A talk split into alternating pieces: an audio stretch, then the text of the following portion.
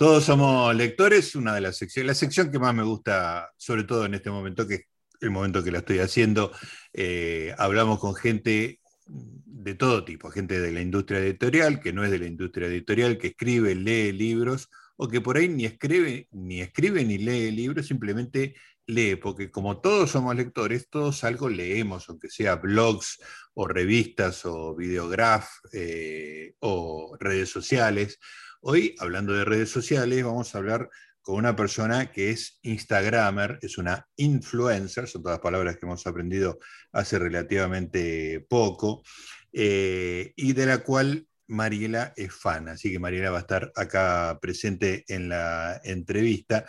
Me refiero a Alicia Seminara, tiene un Instagram que es Alicia's Own, o W N, y en el cual cuenta cosas de Londres, que para esta pareja es la ciudad más favorita del mundo, este, y da clase de inglés. Bueno, ahora nos va a contar Alicia misma su biografía lectora, pero vamos a arrancar, por supuesto, con su cuenta de Instagram. Hola Alicia, ¿cómo estás? Mariela y Gustavo te saludan. Hola Gustavo, hola Mariela, encantada de hablar con ustedes. Bueno, contame un poco de esta, yo conozco bastante por, por Mariela, que es muy fan este, de tu cuenta, además te conoció hace poco y este, estaba muy encantada. Este, contame vos, Alicia, eh, ¿qué haces ahí en Alicia Son en Instagram? En Instagram, bueno, yo comparto. Instagram para mí es una compañía y comparto mi vida, mis pensamientos, las cosas que se me ocurren, mis viajes, paseos, lo que descubro. Eh, de todo un poco, o sea, incluso si estoy en Argentina sigo compartiendo cosas, o sea, yo muestro donde esté, lo muestro en Instagram, comparto mi vida. Es una gran compañía para mí, me doy cuenta, y es algo que se retroalimenta con los seguidores porque eh, se hace una comunidad eh, muy muy, muy, muy amorosa, muy orgánica, muy real, de mucho afecto. Y la verdad es que es algo que a mí me gratifica mucho. ¿Cuánto hace que vivís en Londres, Alicia? Desde el 2005 vivo en Londres. ¿Y te fuiste con tu marido? ¿Cómo es, eh, cómo es la historia del, exilio, digamos? Sí, sí, fue por una oportunidad laboral que tuvo mi marido Alejandro y eh, vinimos a un año, para un año. Le decíamos a todos, bueno, no, vamos un año. Un añito. Una oportunidad, un añito. Pero después, la verdad es que como nos sentimos tan a gusto, tan cómodos, eh, dijimos, bueno, otro año más y al final ya ni nos, ni, ya ni nos preguntaban, o sea, no, eh, ya nos quedamos Quedó. Quedó, quedamos. Así que siempre nos sentimos bien, siempre nos sentimos cómodos y fue muy importante el apoyo de nuestras familias eh, para que esto sucediera también, ¿no? Eh, nuestros padres nos dijeron que, bueno, era nuestro tiempo de volar, de hacer nuestra vida, y uno a la distancia y con el tiempo se da cuenta de que habrá sido un dolor tremendo, ¿no? Eh, porque yo aparte era muy compañera de mi mamá y mi papá, y entonces, sí, yo, ahora, ahora me doy cuenta con los años, ¿no? Eh, de, de, lo que habrá sido para ellos también. Sí pero sin embargo te apoyaron. Seguro, sí, sí, sí. Tanto la mamá de Ale como mis padres nos apoyaron eh, y jamás nos hicieron, nos echaron en cara nada, jamás, jamás. Al contrario, ellos contentos de que estuviéramos contentos de, estar acá, porque en realidad eh, los dos trabajábamos en Argentina y y fue esta oportunidad de, venir. O sea, no es que no encontrábamos, no sé, dónde echar raíces o cómo progresar en nuestra vida y no nos quedaba otra que irnos. No, no fue eso, no fue una cosa mm. así. Fue todo muy sano. Además, bueno, coincidió que vos eras profesora de inglés, por lo cual era un lugar al que siempre habrías aspirado a estar, ¿no? Sí, claro. Yo ya había estado en Londres dos veces paseando de turismo, pero la verdad es que venir a vivir a Londres es la meca de toda profesora de inglés y tener esa oportunidad. Por eso decíamos, bueno, un año, que sea un año. Pero la verdad que tener la oportunidad de, vivir el idioma, de, vivir la cultura que tanto estudié en el profesorado, eh, es un placer, sí. Qué bueno. Bueno, hay que contarle a la gente de Marie que Alicia junto a Matilde Boasi, creo que es el, sí, eh, escribieron una guía y diario de viaje de Londres, la tengo acá en mi mano, es una guía práctica con artículos cortos, muy gráfica, muy este, fácil de usar, con una buena cantidad de páginas para estar viajando con la guía en la mano y tomar notas, ir eh, completándola de alguna manera. Contame un poco de la guía, Alicia, por favor. Ah, la guía es, em, es el eh, sueño de, y proyecto de Matilde. Matilde es editora y tiene su propia editora, también su casa editora que se llama Algo Genial, DAO. Y ella produce muchos artículos de papel, pero ella estuvo viviendo un tiempo en Londres y se dio cuenta a la vuelta en Argentina que la gente le preguntaba, ay, Matilde, vos que estuviste en Londres, ¿qué puedo hacer? O vos que estuviste en Londres, ¿qué puedo ir a eh, conocer, visitar, comer, probar, experimentar? Entonces ella se dio cuenta que todos esos conocimientos que ella había adquirido al estar viviendo un tiempo acá, eh, al tener una editora podía ponerlos, volcarlos en un libro, en un libro guía práctico. O sea, es un libro que se lee como si alguien te lo estuviera contando, no es título y desarrollar un, texto frío, sino que es alguien que te está contando y te ubica en la ciudad y te hace verla con la información que, te damos. Y Matilde lo produjo, lo hizo, eh, le fue muy bien y cuando pasaron unos años decidió hacer una nueva edición porque se dio cuenta de que la información estaba un poco, que ya eh, había cosas que ya no estaban, lugares que ya no existían, entonces me contactó, ella me seguía por Instagram y me contactó y me preguntó, dice, ¿no te gustaría colaborar en la nueva edición eh, del libro? Y, me dijo, te, te, propongo, o sea, no sé, te contrato para que colabores o si querés, eh, lo hacemos juntas al libro.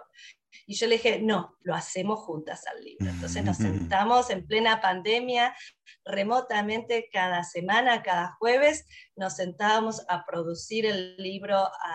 Ella se encargaba más de la parte del diseño también, ¿no? Pero a, corregir, a, poner al día las informaciones, eh, a decirle, ah, bueno, tengo foto para esto. Y la verdad es que, bueno, desarrollamos un producto que es súper cómodo, tiene un montón de información, pero es súper cómodo para llevar en la mochila, no pesa nada.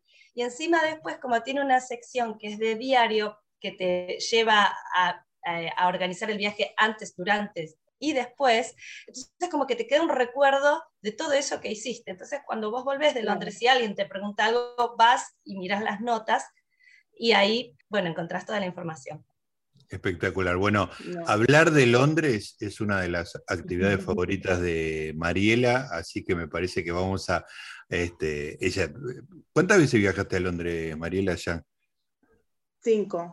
Ah, sí, yo debo y una, vez, y una vez viví dos meses y fue lo mejor que me pasó en la vida. ¿Te sentiste seguro, cómoda, libre? no, sé, ¿no?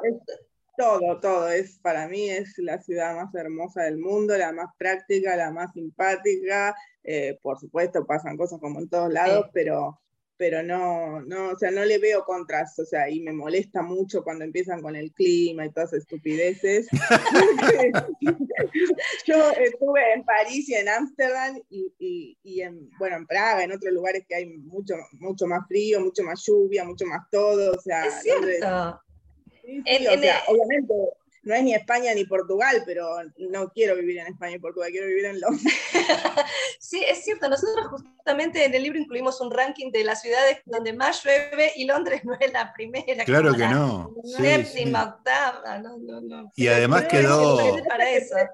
Quedó de hace, no sé, un siglo atrás el tema de la niebla. Yo nunca vi niebla en Londres, no sé, tú vos vivís ahí, ¿Cuál es tu experiencia respecto de la niebla? ¿Es una cosa del pasado?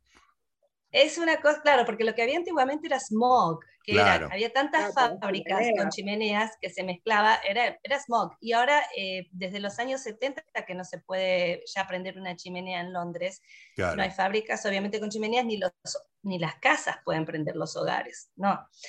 Eh, entonces, están de adorno, todo el mundo tiene su casa con chimenea, pero la encienden de otra forma.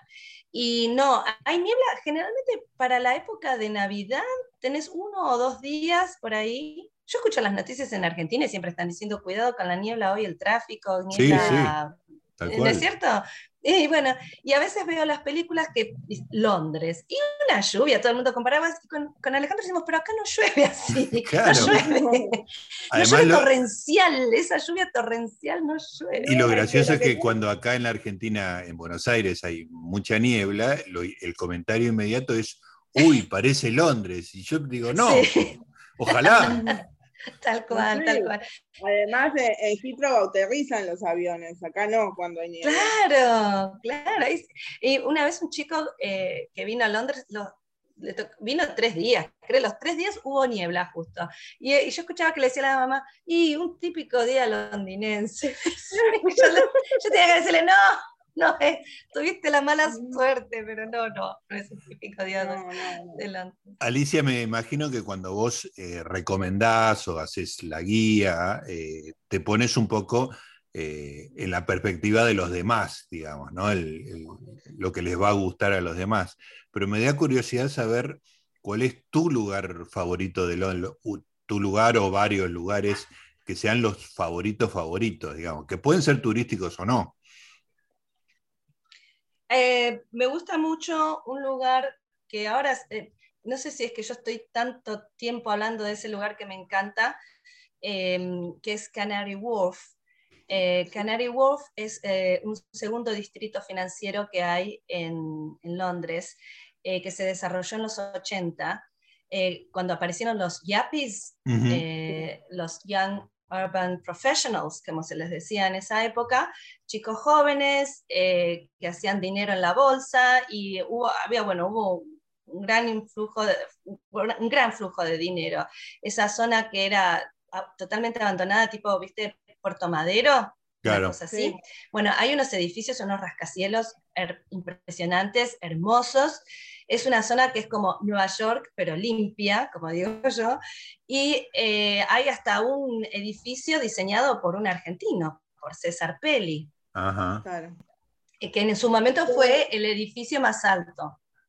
¿Qué referencia, para ubicarnos, qué referencia sería? Eh, es el sureste. Sureste. Canary Wharf. Canary Wharf es la estación que te deja eh, y eh, tiene, unas, tiene unas vistas, eh, o sea, yo soy, a mí me gusta mucho las, zonas, las zonas urbanas, ¿no? Y tiene unas vistas que a mí me hacen acordar a Metrópolis, las, la mm. película esta de en blanco y negro. la muda, incluso es muda Metrópolis, pero Tiene, esas, tiene las escenas de Metrópolis porque tenés un, un tren que se maneja solo, y va entre los edificios, por un carril entre edificios. Y vos lo ves eso desde la salida de la estación Canary Wharf y te parece que estás... Yo, o sea, yo no me dejo de maravillar. O sea, yo vi hace unos años cuando lo vi, no podía creer. Pero mm, a veces la gente acá no se da cuenta, ¿no? Los que viven acá desde hace tantos años, los que nacieron acá, no se dan cuenta a veces de... Uno lo mira con otros ojos, ¿no? Claro. Se maravilla. Eh, eh, la verdad es que a mí me gusta mucho esa zona, Canary Wharf. Me gusta cualquier parque que haya eh, en Londres. Cualquier parque está cuidado, está limpio, tiene flores, árboles, tiene su personalidad, sus características. Los parques son tan verdes. Me gustan mucho también. Qué bueno. Eh, yo viví en una época, también un par de semanas, en, por la zona de Richmond, cerca de Kew, Garden. Este, Kew Garden es como eh, como decís vos, cada, todos los parques son divinos, pero cada uno además tiene su personalidad, ¿no? Sí, sí, sí, tal cual. Tal cual. Kew Gardens es increíble para la, gente que le gusta tanto.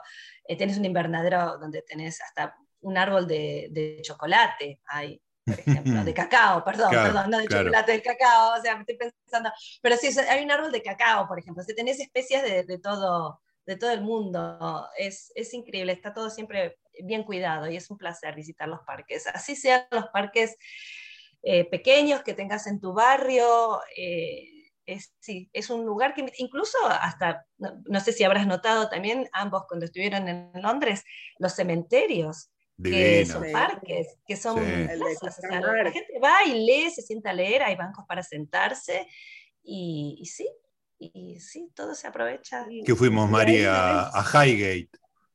ah, claro, al donde está Karl Marx, claro, claro. Pero después yo tengo cerca de mi casa, hay una iglesia antigua que está el cementerio, que antiguamente, bueno, los eh, sepultaban ahí en, eh, con el patio, vendría a ser el cementerio de la iglesia, y hay bancos y, hay hasta juego para niños. hay toboganes, hamacas y todo. en el cementerio lo toma como muy natural. es un lugar para estar, no es para huir. Sí. Exacto, exacto. Qué, linda idea. Eh, ahí también es como en Escocia que vos podés ser parte del, parque, que podés, sos como dueña de una parte del parque y se hacen fiestas y eso o no? sí, sí, hay sectores, hay sectores eh, en Belgravia y en varios lugares en Londres, Notting Hill también tiene así, en que vos eh, tenés una llave como residente, pagás una cuota y tenés acceso a un jardín que está en el medio, por ejemplo, de dos edificios grandes, pero es unos jardines preciosos. Eh, si vieron Notting Hill se van a dar cuenta a qué me refiero. es un parque eh, que vos tiene una cerca, la abrís con tu llave, entras y, la verdad es que tiene, es un lugar muy cerrado también por la cantidad de árboles que hay.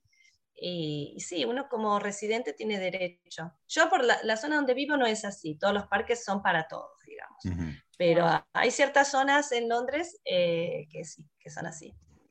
Alicia, eh, hace entonces, eh, desde 2005 me dijiste que estás viviendo allá, 17 años, ya es un montón, digamos, ¿no? Es un montón. ¿Y qué cambios viste en la ciudad en estos 17 años? Eh, bueno, eh, de todo tipo, pero más que nada edilicios.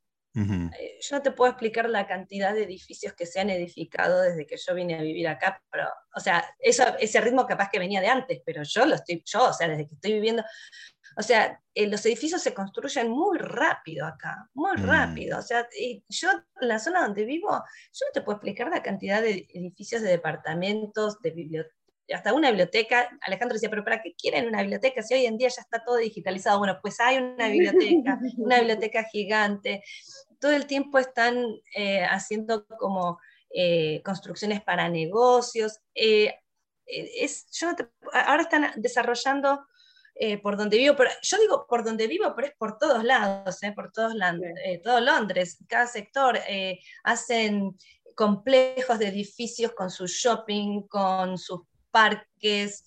Eh, es increíble el, desarrollo que, lo ves palpable y vos lo ves que recién empieza y te dicen, bueno, va a terminar de construirse en el año tal. Ponele de acá cinco años. Y los cinco años pasan y ya está hecho. Y vos dices, ay, cierto, cuando yo veía ese póster que decía, este complejo se va a terminar para tal año.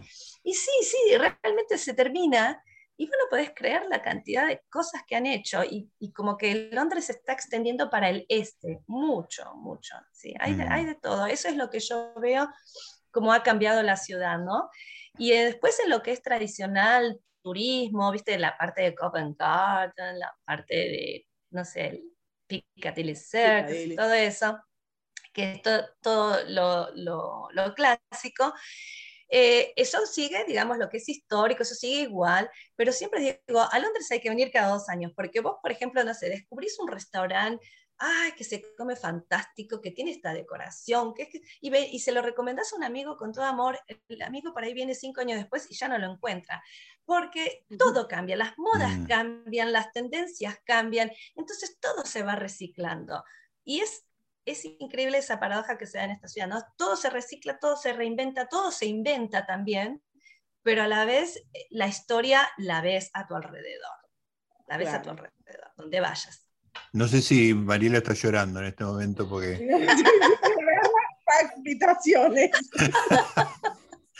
porque es muy, muy, muy fan. Eh, una de las cosas que uno, bueno, yo hace muchos años que cuando puedo viajo y, imagínate que hace 22 años que estoy con Mariela, así que fuimos varias veces juntos también. Pero lo primero que uno le impresiona de Londres es lo cosmopolita que es, o sea, la gente, ¿no? Ahí vos este, estás en el subte, mirás y, ves etnias distintos, estilos distintos. Contame un poco cómo está la gente en, Londres ahora, que es, un momento un poco más complicado, digamos, para el tema este, racial y las minorías, etcétera. ¿Cómo, se, qué, qué, tan áspera se convirtió la vida en Londres si es que eso cambió de alguna manera? No, la verdad es que no cambió nada. O sea, la, vida sigue igual eh, a pesar post-Brexit. Eh, en lo que sí se está, o sea, en lo que es eh, Londres, a ver, yo una vez, no sé si recuerdan que hubo una noticia de unas chicas que fueron atacadas, unas chicas lesbianas, estaban de que fueron atacadas en el colectivo por unos, por, bueno, un ataque porque, bueno, homofóbico era, ¿no es cierto? Eh, y eso fue noticia en todo el mundo y acá fue tremendo eh, que haya sucedido una cosa así y para todos fue un shock. Y yo lo que decía es eso, si fue noticia en todo el mundo un ataque de esos es porque es rarísimo que eso pase, ¿me entendés? Eh, hay mucha tolerancia, pero no tolerancia de, ay, bueno, me callo la boca y no te digo nada y hay resentimiento. No, hay tolerancia total. O sea, nadie se pone a pensar, uy, mira de qué color es él, mira de dónde viene. O sea, a nadie, te juro, yo soy extranjera aquí, ¿no? Em, vivo aquí, busco trabajo, voy a entrevistas. A nadie le importa que vos seas extranjero, no, no, no, es el, no te preguntan de qué país sos y bueno, entonces porque, ah, sos de Argentina, no, nada que ver, pero es lo que menos te preguntan aparte, es lo último que te preguntan en una entrevista, es más, en la entrevista no te la preguntan, te lo preguntan después, una vez que sos aceptado, te lo pregunta el de recursos humanos porque te, tenés que dar el pasaporte claro, claro, para mostrar una son datos, claro. Los datos, claro, pero después, si no, no importa. Y, y yo me acuerdo de maravillarme de eso cuando yo recién llegué, ¿no? Yo veía gente que salía a almorzar después, en la hora del almuerzo del trabajo, y vos veías todos los colores en la mesa, veías todas las nacionalidades. Y a veces pasa que hay gente que yo conozco que viene acá y me dicen, sí, porque vi mucha gente de India acá en el subte, y creen que son extranjeros o que son turistas, pero no hay gente que vive acá. Hay gente que vive acá que, aparte que lo escuchás hablar tiene el acento más británico que te imagines, y, pero tiene, claro, pero, eh, y, o por ahí usan sus turbantes, usan eh, su vestimenta de su país, pero son británicos también. La, que de, ingleses en Londres, o sea, ingleses, lo que uno tiene el estereotipo de inglés, hay que irse a los pueblitos. Exacto, en el interior de Inglaterra sí ves más eh, lo que nosotros tenemos como idea de un inglés típico, ¿no es cierto? Pero aquí hay, eh, sí, no, es, es, una, se vive con mucha tolerancia, mucha paz el, el hecho de que seamos todos distintos, ¿no? Eh, yo, yo, que soy extranjera, te puedo decir que es así. Si no te ah. diría, no, no sabes, me, atacan, me dicen cosas, me, atacan. Alicia, te saco justamente de Londres para ir a los pueblitos, que nosotros viajamos un poquito por, por, ahí, fuimos al sur, a Brighton, fuimos al, al, oeste hasta Penzance, este, lugares que nos encantaron, digamos, ¿no? Pero, ¿qué recomendás vos? ¿Agarrar un tren y ir a dónde? Em, bueno, el eh, yo recomendaría que, por ejemplo, eh, busquen pueblos, o sea, dónde ir a una hora de Londres, por ejemplo, ¿no es cierto? Entonces hay una región que se llama Buckinghamshire, ¿no?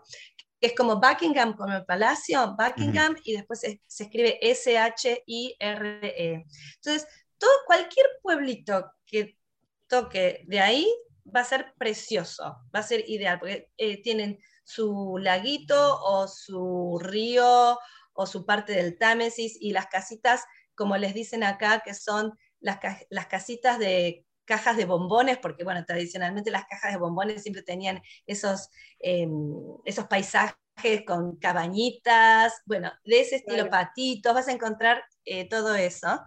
Eh, a una hora de Londres. Eh, el tema del, tren, por ejemplo, hay que averiguar bien porque no todos los trenes llegan a esos pueblitos.